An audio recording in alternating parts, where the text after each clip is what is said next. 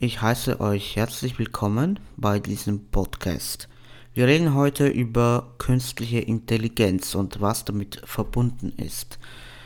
Wir fangen mal an ähm, über digitale Assistenten, die mit einer künstlichen Intelligenz ausgestattet sind. Ja, künstliche Intelligenz, Assistenten, das heißt zum Beispiel Google Assistant oder Alexa. Ja, was ist denn das eigentlich? Also diese digitalen Assistenten können euch vieles erleichtern. Ihr könnt zum Beispiel prüfen, wie das Wetter morgen wird oder ja, welche Zeit jetzt ist. Da haben wir mal mehrere Assistenten, wie zum Beispiel Alexa auf dem Markt. Alexa gibt es ja schon seit mehreren Jahren. Ursprünglich wurde sie bei Amazon auf den amerikanischen Markt eingeführt und es dauerte einige Zeit, bis sie auf den deutschen Markt kam. Ja, was ist eigentlich Alexa? Alexa, wie gesagt, kann euch alles quasi erleichtern. Ja, zum Beispiel, ihr könnt über... Oh, das war jetzt mal Alexa. ja, ähm, ihr könnt über sie Einkäufe machen, Wecker stellen, Wetter überprüfen oder sie kann euch ein Witz erzählen und so weiter und so fort. Ja, Alexa wird ähm, programmiert, sie wird, es gibt ja einige Datenschutzbedenken. Es waren einige Datenschutzbedenken und es gab quasi Skandale im Netz, dass angeblich Alexa alles überwacht und so weiter und so fort. Alexa wird aktiviert über ähm, zum Beispiel, wenn ihr sagt Alexa oder Amazon Echo oder sie funktioniert jetzt auch über das Wegwort Computer. Und da haben viele Leute Bedenken wegen Datenschutz, dass zum Beispiel alles, was ihr sagt, während sie nicht aktiv ist, ähm, das heißt, wenn das grüne Licht nicht leuchtet, dass sie trotzdem alles aufnimmt und an ähm, CIA oder NSA alles weiterleitet. Dies ist eigentlich nicht der Fall, denn ähm, das Echo-Gerät, das merkt sich eben nicht alles, nur die letzten 60 Sekunden bevor Alexa eben, also das Wort quasi gesagt worden ist, was im Zwischenspeicher ist. Das ist ähm, deine ähm, Assistent, die Alexa. Es gibt auch Google Assistant. Es gibt Bixby, das ist von Samsung. Und ja, naja, schon heute nutzen ja Millionen Menschen diese digitale Kommunikationsplattform, ähm, ja, um sich mit Freunden oder aber auch mit Unternehmen und Kunden auszutauschen. Das heißt, ihr kriegt Werbung oder auf euch wird zum Beispiel Angebote äh, zugeschnitten, was euch zum Beispiel interessieren könnte. Das wird mit maschinellem Lernen zum Beispiel ähm, ermittelt, wenn ihr Produkte einkauft oder so, dann merkt sich das Amazon, ja, das ist normal und darüber hinaus kann es auf euch zugeschnittene zum Beispiel ähm, ja, Produkte ähm, anbieten, die euch vielleicht gefallen könnten. Ja, ähm, so wie heute, ja, wie gesagt, bereits Alexa, Siri, ja, werden künftig immer mehr Maschinen eingesetzt, um die Kommunikation mit Nutzern übernehmen, also mit euch und Aufträge auch eigenständig abwickeln. Ähm, die Herausforderung ist dabei, Sprachassistenten so zu entwickeln, die den Nutzer auch verstehen, wenn er nuschelt oder Umgangssprache spricht, um ihm so salopp und flüssig antworten zu können wie ein echter Mensch. Und ähm, da arbeitet Google, äh, Googles künstliche Intelligenz, genau daran. Entschuldigung, das war jetzt mein Handy. Ähm, zum Beispiel, Googles künstliche Intelligenz spricht wie ein echter Mensch. Also daran arbeitet Google genau. Ihr müsst ja wissen, die meisten Computerstimmen klingeln immer noch unnatürlich. Die Google-Tochter DeepMind will das mit der Technologie WaveNet ändern. Aber die Frage ist, können sie die künstliche Intelligenz von einem echten Menschen unterscheiden? Ja? ja, Computer, die sprechen, also diverse Plattformen und Programme bieten künstliche Sprachausgabe schon seit Jahrzehnten an, also ein alter Hut quasi.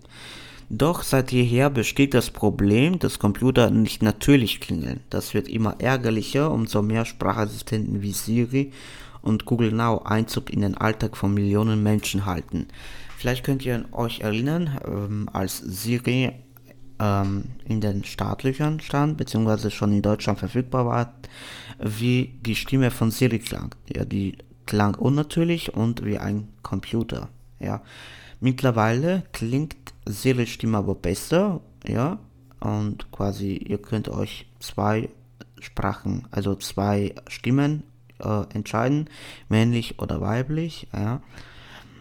Ähm, was kann man also tun, damit Sprachassistenten wie Siri und Google Now in Zukunft noch natürlicher klingeln?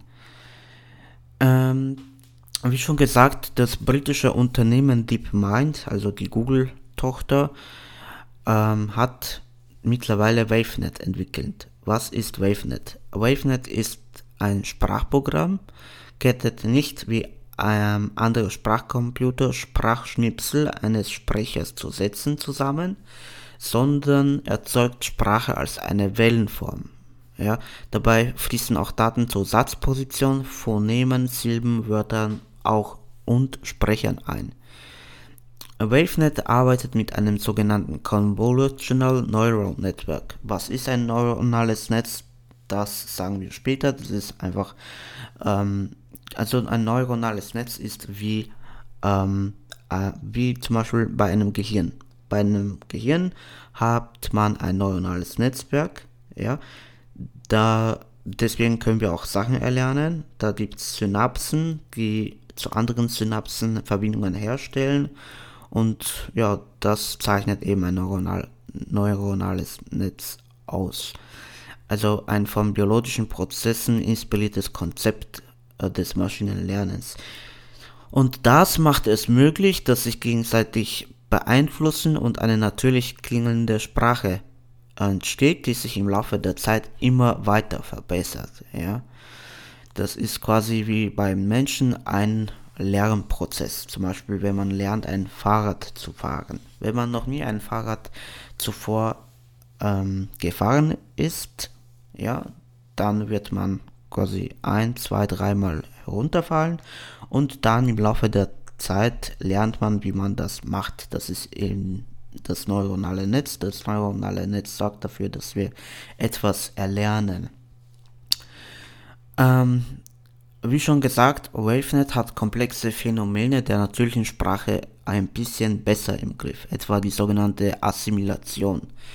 Diese besagt, dass Sprachbausteine, etwa Phoneme, Silben und Satzstücke in der natürlichen Sprache stets von den Lauten in ihrer Umgebung beeinflusst sind.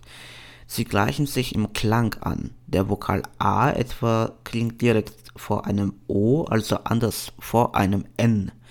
Die Kombinationsmöglichkeiten sind gigantisch groß. Entsprechend schwer ist es, diese Phänomene in der künstlichen Sprachausgabe zu berücksichtigen. Ähm, DeepMind, die Tochter von Google, hat WaveNet bereits Tests unterzogen. Probanden sollten sie mit natürlicher Sprache und Beispielsätzen von klassischen Systemen vergleichen und die Natürlichkeit auf einer Skala von 1 bis 5 bewerten. Das Ergebnis: WaveNet landete auf der Bewertungsskala bei 4,21, die menschliche Sprache bei 4,55. Ein Sprecher sagte, WaveNet reduziert die Lücke zwischen menschlicher Performance und State of the Art um über 50%. Die Methode von Google gehöre zu den besten der Welt. Ähm, WaveNet also könnte Sprachassistenten zu einer natürlicheren Stimme verhelfen. Wann der Assistent Google Now davon profitiert, verrät DeepMind allerdings noch nicht. Bis dahin müsste nicht nur die Hardware des Smartphones noch einen Leistungssprung machen, auch Googles Cloud müsste sich dem erhöhten Rechenaufwand der Methode anpassen. Doch in Sachen künstlicher Intelligenz macht Google so schnell keiner etwas vor. Erst im März vorherigen Jahres schlug die Nachricht hoher Wellen, dass die Google-Software AlphaGo den Go-Weltmeister Lee Sedol aus Südkorea haushoch geschlagen hat. Das ist nicht irgendein Sieg. Go gilt als schwierigstes Spiel der Welt. Also da können wir uns auf etwas gefasst machen in den kommenden Jahren.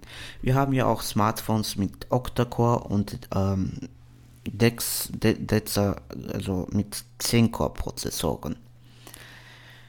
Ja, also maschinelles Lernen wird sehr, also sehr, sehr wichtig sein in den kommenden Jahren. Ähm, solche Systeme werden vorrangig mit ähm, Python geschrieben, mit der Programmiersprache Python, dass sie besser ist bei dezentralen Rechnen, aber dazu und bei künstlicher Intelligenz, aber dazu kommen wir noch. Ähm, erstmal die Frage, was macht ein Entwickler für maschinelles Lernen? Die Maschinen werden ja zunehmend intelligenter, weil es Menschen gibt, die ihnen das Lernen beibringen. Ja, eben mit der, des Erschaffen der künstlichen Intelligenz, aber künstliche Intelligenz, ja, die, hm, die ist, ja, gut, die ist gut im Schach zum Beispiel, aber sie ist noch nicht komplett, weil die künstliche Intelligenz kann von Haus aus nicht sich selbst verbessern und lernen. Das geht erst mit ähm, neuronalen Netzen, also mit künstlichen neuronalen Netzwerk.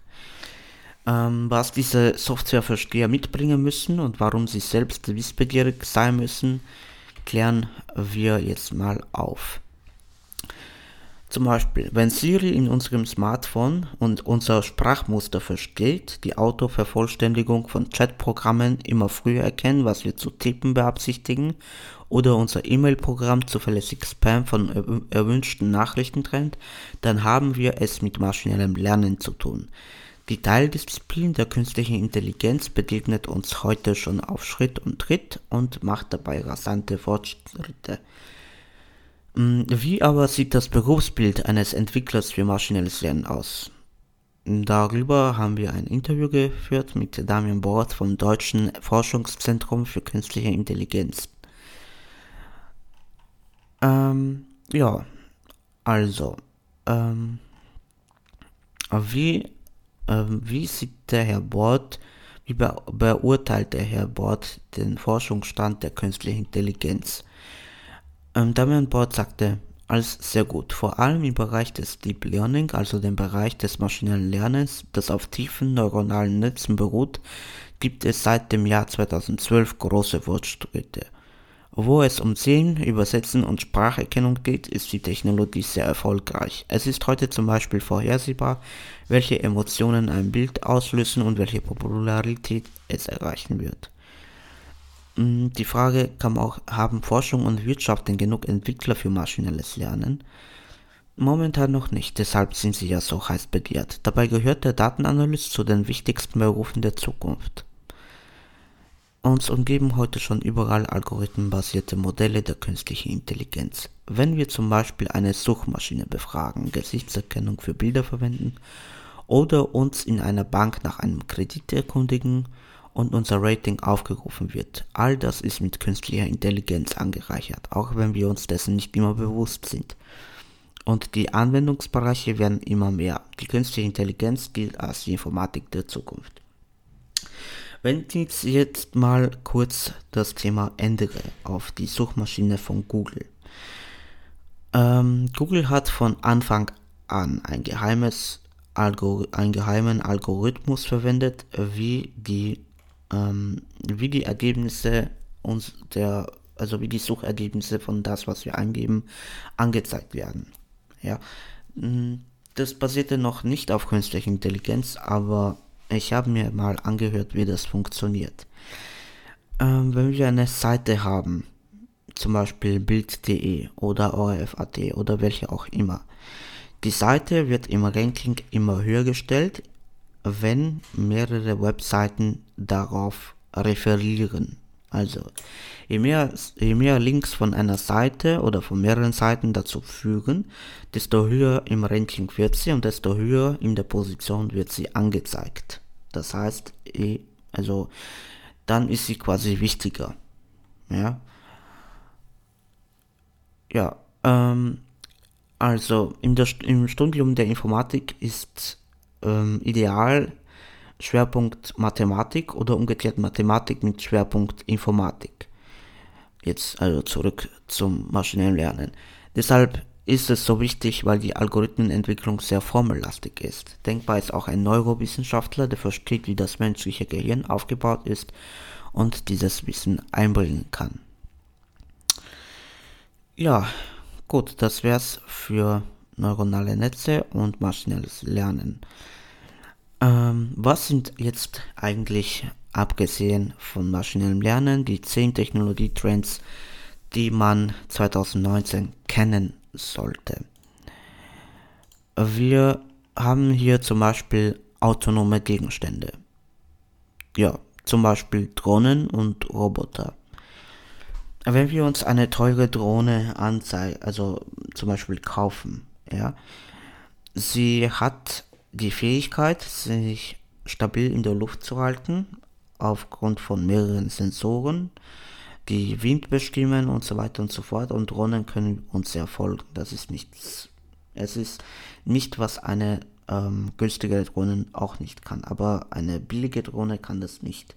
Das geschieht nämlich mittels GPS. Das ist nichts Neues. GPS kennt man ja da. Ähm, ja, aber zum Beispiel ist noch etwas anderes. Wir haben hier die Vision intelligenter Schwärme ist ja inspirierend. Wenn viele Gegenstände autonom und perfekt zusammenspielen, wird ein Eingreifen des Menschen in die Prozesse in Industrie, Straßenverkehr und anderen Bereichen des Lebens nicht mehr nötig sein. Hier haben wir zum Beispiel ähm, Lieferungen von diversen Versandhäusern, beispielsweise Amazon. Es wird geplant, in den nächsten Jahren eine lokale Zustellung geben zu können, ähm, die zum Beispiel schwere Pakete auch heben können, indem ähm, Drohnen mit einer künstlichen Intelligenz oder Computer mit einer künstlichen Intelligenz die Drohnen so einteilen, dass, dass die Drohnen, ähm, also dass mehrere Drohnen ein schweres Paket heben ja, dass sie zentralisiert arbeiten und dass sie sich automatisch zuteilen, dass sie die Drohnen ein schweres Paket heben können und mittels GPS zu dem Empfänger schicken und abliefern. Ja, das ist eben das Projekt, was Amazon vorhat. Ähm, der Mensch wird auch jedoch, als Sicherheits- und Kontrollinstanz gebraucht werden. Ja, also bei den Prozessen, was wir ähm, was wir schon äh, besprochen haben, bei die autonom, autonomisiert werden. Ähm, also der Mensch wird als Sicherheits- und Kontrollinstanz gebraucht werden, denn menschliche Intuition und Ethik können noch nicht von Robotern ersetzt werden. Ja, was, auf was warten wir denn noch auf 5G? Allerdings bin ich hier ein bisschen skeptisch bei 5G, denn angeblich sollen wir dann ausgesetzt sein von Frequenzen, die unsere, unserem Körper schaden könnten. Das ist eigentlich schon von diversen Quellen bestätigt. Noch vielleicht noch nicht ganz, ähm, aber das Problem bei 5G ist ja eben, dass sie auf extrem hohen Schall, also das auf Wellen ähm, senden, auf 40 oder 41 Gigahertz, sowas in der Art. Das Problem ist eben, je höher die Frequenz, desto näher müssen die Sender zu einem sein. Deswegen werden wahrscheinlich in 100 oder 200 Meter ein Sender gebaut, aufgebaut sein. Und das könnte uns natürlich schaden. Ähm, was haben wir noch? Zum Beispiel ähm, das Analysieren von Daten, Augmented Analytics. Ähm, da könnte die, das maschinelle Lernen nämlich auch nützlich sein. Ja, das also das maschinelles Lernen wird auch unter anderem dazu benutzt, die Datenaufbereitung und Verwaltung in großen Analysen zu optimieren. Stellen wir vor, wir haben sehr viel Daten, also zum Beispiel in der Mathematik oder bei der Analyse, ja, und diese müssen nach irgendwelchen Mustern durchge durchgesucht werden. Das machen bisher Menschen, aber mit künstlicher Intelligenz und mit maschinellem Lernen könnte das auch erleichtert werden. Natürlich muss ein Mensch sein, diese werden noch nicht entbehrt, um das zu kontrollieren, aber große Datenmengen werden ja auch bereits schon von Computern erledigt, deswegen ja, Äh, diese werden benutzt, wie gesagt, um große Analysen zu optimieren und diese Verbesserung wird Unternehmen dabei helfen, bessere strategische Entscheidungen zu treffen. Die Anwendungsbereiche können zum Beispiel personalpolitisch, Vertrieb, Marketing, Kundenservice oder Einkauf sein. Apropos Kundenservice. Kundenservice wird mittlerweile ähm, zum Beispiel über Chat gemacht. Ja, man chattet ja mit einem Kundenberater und kann Hilfe verlangen. Und das wird auch in Zukunft zum Beispiel von künstlicher Intelligenz ähm, bereits erledigt. Ja, also die Herkunft, okay, und dann zum Beispiel äh, die künstliche Intelligenz in der Entwicklung. Ähm, wenn man jetzt bedenkt, dass bei künstlichen neuronalen Netzwerk der Computer sich selbst programmieren kann, indem er in seine Daten eingreift, ja, dann könnte er sich theoretisch auch selbst programmieren. Die bisherige herkömmliche Entwicklung von Anwendungen im IT-Bereich wird sich dahingehend verändern, dass ein Entwickler in Zukunft nicht mehr ohne vorentwickelte Tools arbeiten wird, die auf KI-Algorithmen basieren. Alternativ könnte KI auf den Entwicklungsprozess selbst angewendet werden das Ziel ist die Automatisierung und damit Optimierung verschiedener Funktionen. Die Prognose von Gartner ist, dass bis 2022 mindestens 40% aller neuen Entwicklerprojekte ein Co-Entwickler mit Spezialisierung auf KI im Team haben werden. Ähm, digitale Zwillinge. Das wäre der vierte Trend der Technologie. Und hier mussten wir auch dreimal lesen. Ein digitaler Zwilling ist eine digitale Kopie eines realen Systems, die aus den Daten besteht, die im System implementierte Sensoren und Endpunkte sammeln.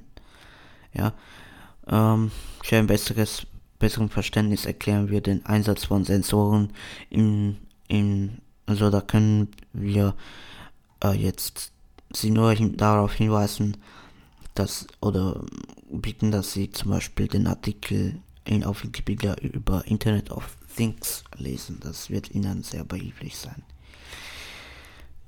Ähm, was haben wir noch, was wir besprechen können? Edge Computing und verteiltes Rechnen. Ich bin ja an und für sich ein Fan von verteilten Rechnen. Verteiltes Rechnen bedeutet, sie, bei normalen Rechnern haben Sie einen Computer, der Daten berechnet. Oder Sie haben einen Server. Oder Sie haben einen, Com oder Sie haben einen Supercomputer. Bei verteilten Rechnen haben Sie beispielsweise, wenn Sie Leute überzeugen, ähm, bei Ihrem Projekt mitarbeiten, freiwillig, haben Sie das verteilte Rechnen. Was bedeutet das? Das bedeutet, dass Daten auf den Rechnern quasi dezentral berechnet werden. Dezentral, das können, kennen wir vom Internet. Das Internet ist ja auch dezentral. Ja, das wird nicht nur über einen Supercomputer, das gesamte Internet wird über Millionen oder Milliarden von Knotenpunkten bildet das Internet und zum Beispiel, wenn Sie jetzt auf Google gehen oder Facebook oder eine andere Seite, werden Sie nicht immer auf, über den gleichen Weg, über die gleichen Knotenpunkte durchgeleitet, sondern über immer über andere. Das ist eben äh, dezentrales Rechnen. Und über das dezentrale Rechnen übernehmen Computer, die in einer Gruppe sind, ähm, die Rechen Rechenprozesse dezentral. Das heißt, die Daten werden immer aktualisiert und ähm, die Berechnungen werden auf einzelnen Rechnern zusammen quasi in einer Gruppe durchgeführt. Das Problem dabei oder die Herausforderung ist immer die Synchronisierung der bereits berechneten Daten. Ja, das geschieht in Sekunden. Ja. So, was hätten wir noch? Ähm, zum Beispiel die Quantencomputer. Quantencomputer ist auch ein interessantes Thema, werde ich aber nicht auf dieses Thema eingehen. Das können Sie im Internet lesen, weil das wäre ähm, ja, zu lang hier, um das zu besprechen. Äh, ein anderer Schwerpunkt von KI, da hätten wir autonomes Fahren. Das wird jetzt nämlich Realität. Es gibt selbstfahrende Autos und Busse ohne Fahrer. Soweit ist die Technik und das sind ihre Grenzen. Warum die Entwicklung autonom fahrender Autos Sinn macht, wie die Hersteller die Autos für selbst selber fahren fit machen und die autonomen Autos werden sich laut Prognos-Studie erst ab 2040 durchsetzen. Ja, autonom fahrende Taxis mit sicherer Fußgängererkennung, Busse, die ihre Passagiere automatisiert und stets pünktlich befördern, Ampeln, die mitdenken und vor allem lautlose Elektroantriebe. Werbespots der Autoindustrie versprechen Großstadt-Idylle pur. Doch der Deutsche geht gern auf Nummer sicher, wenn er irgendwann mal die Kontrolle an sein technisch hochgerüstetes Fahrzeug abgeben soll, dann nur zum Ein- und Ausparken oder im Stau. Aber so gut wie nie im fließenden Autobahn- oder Stadtverkehr. Warum? Weil laut Umfragen 45% der Autofahrer nicht an die Verlässlichkeit der Fahrzeugtechnologie glauben oder Angst vor Hackern haben. Da fragen wir uns mal, was sind die Vorteile des autonomen Fahrens? Digitale Euphorie sieht ja anders aus. Doch macht dann die Entwicklung autonom fahrender Autos überhaupt noch Sinn? Auf alle Fälle. Denn die Potenziale dieser Technologie sind enorm für die Gesellschaft, die Sicherheit und für den Wirtschaftsstandort Europa.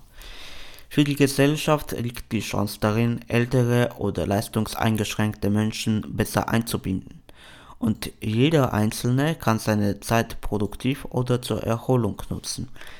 Automatisierte Taxis oder Busse fahren vielleicht so günstig, dass sich auch der ländliche Raum besser erschließen lässt. Der Verkehr läuft flüssiger und Güter können rationalisierter und umweltschonender transportiert werden. Je nach Grad der Automatisierung, und es gibt fünf davon, werden sich auch die Unfallzahlen weiter reduzieren, denn für immerhin 90% aller Crashs sind, ist menschliches Versagen die Ursache. Allerdings wird dieser Prozess langwierig sein, weil konventionelle und automatisierte Fahrzeuge noch sehr viele Jahre im Mischverkehr fahren werden. Verhindert werden muss, dass die technischen Systeme versagen oder Verkehrssituationen einfach falsch einschätzen. Entschuldigung. Die Entwicklung der besten Technologie fürs autonome Fahren hat daher eine immens große Bedeutung. Ähm, Erfolge bei Forschung und Entwicklung sind das eine, die Realität auf den Straßen ist das andere. Eine aktuelle Studie des Prognos Forschungsinstituts zum autonomen Fahren für den ADAC zeigt, automatisiertes Fahren wird sich nur langsam durchsetzen. Das liegt vor allem daran, dass Autos durchschnittlich bis zu 20 Jahre im Einsatz sind und sich neue Technologien deshalb nur ganz allmählich im Gesamtbestand bemerkbar machen. Ja, ähm, das stimmt allerdings die ähm, Deutschen und auch andere Länder verzichten quasi auf neuesten Technologien, aber das, das ist nicht nur deswegen, meist können sich die Menschen auch diese Autos nicht leisten. Wenn wir uns mal ansehen, Tesla, die haben ähm, ein Auto herausgebracht mit einem Autopiloten. Es ist zwar nicht auf Stufe 5 des automatisierten Fahrens, weil es kann nicht selber starten nicht selber quasi auf der Ampel stoppen, ja, ähm, und kann nur eine begrenzte Zeit aktiv bleiben und kann auch nicht alle gefährlichen Situationen überwinden, wie, das, wie die Vollbremsung zum Beispiel. Aber es ist schon ein guter Schritt.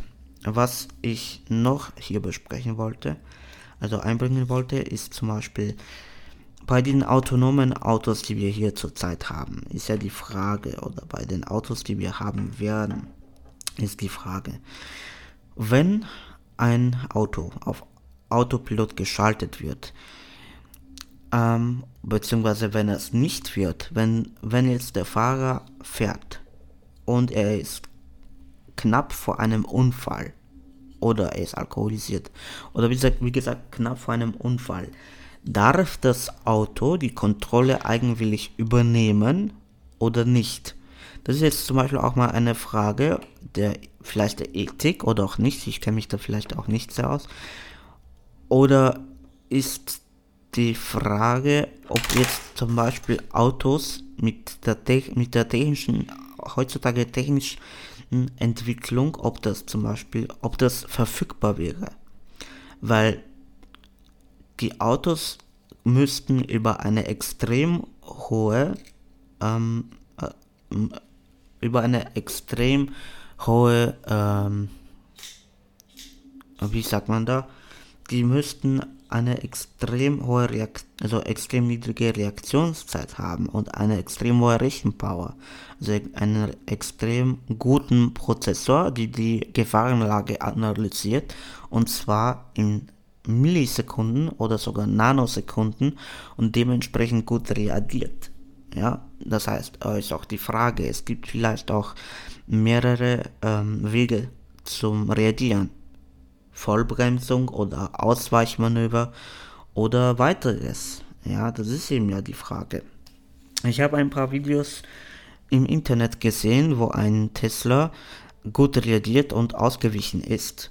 Und er hat reagiert Sekunden bevor etwas geschehen, überhaupt geschehen ist und was der Fahrer überhaupt nicht bemerkt haben könnte. Weil, ähm, weil er diesen weil er ein Auto noch nicht gesehen hat. Und jetzt ist die Frage, wie konnte der Tesla überhaupt reagieren? Ja, ich weiß ja, dass, dass Autos, die autonom fahren, auch nicht nur Kameras haben, sondern Ultraschallsensoren, Infrarotsensoren und noch alles weitere. Jetzt ist die Frage, wenn ein autonomes Auto, ähm, ein, also ein Auto, das autonom fährt, wie er die Gef Gefahrenlage analysieren kann und wie weit seine Sensoren überhaupt gehen.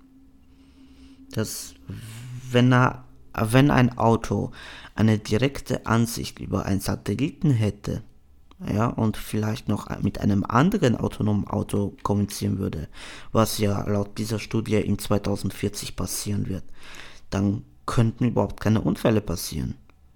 Obwohl, wenn wir so berücksichtigen, dass im Jahr 2040 alle Autos autonom werden, dann wird es höchstwahrscheinlich keinen Fahrer geben, dann wäre auch ein Führerschein überflüssig. Vielleicht, aber das wissen wir noch nicht, denn wir haben es ja noch nicht 2040. So, ähm, wie gesagt, autonome Autos werden sich nur langsam durchsetzen. Ähm, deswegen so wird also der Anteil von Neufahrzeugen, bei denen sich der Fahrer auf allen Autobahnen komplett von der Fahraufgabe abwenden kann, laut Prognus im optimistischen Fall von 2,4% im Jahr 2020 auf immerhin 70% im Jahr 2050 steigen. Ab 2030 werden dann Pkw mit City Pilot, also der Fähigkeit sowohl auf der Autobahn als auch in der Stadt allein zu fahren, allmählich auf den Straßen auftauchen und erst nach 2040 werden in größerer Zahl Autos angeboten, die völlig autonom von Tür zu Tür kommen, also auch auf Landstraßen keinen Fahrer mehr benötigen. Und da haben wir jetzt zum Beispiel auch heutzutage ein Problem. Es gibt mittlerweile auch ähm, Pilot-Projekte von Mercedes-Benz, die teilweise auch kein Lenkrad haben, also oder sowas in der Art. Ähm, und das Problem ist, dass bei Landstraßen keine, keine Straßenmarkierungen vorliegen und eben das Auto nicht weiß, wo es langfahren soll. Ja? Auch wenn wir in Betracht ziehen, dass das Auto eines Alive-Satellitenansicht verfügen würde, wie würde er eine Markierung ähm, erkennen? Das würde mit heutiger Stand der Technik nicht gehen.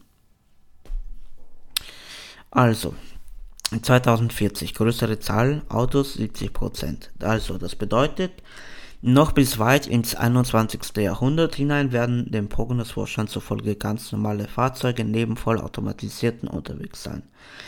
Damit relativiert sich eben auch die Hoffnung auf schnelle Sicherheitsgewinne durch autonome Pkw in den nächsten Jahrzehnten. Dass trotzdem immer weniger Menschen im Straßenverkehr sterben oder verletzt werden, wird eher an der Verbreitung leistungsfähiger Assistenzsysteme liegen.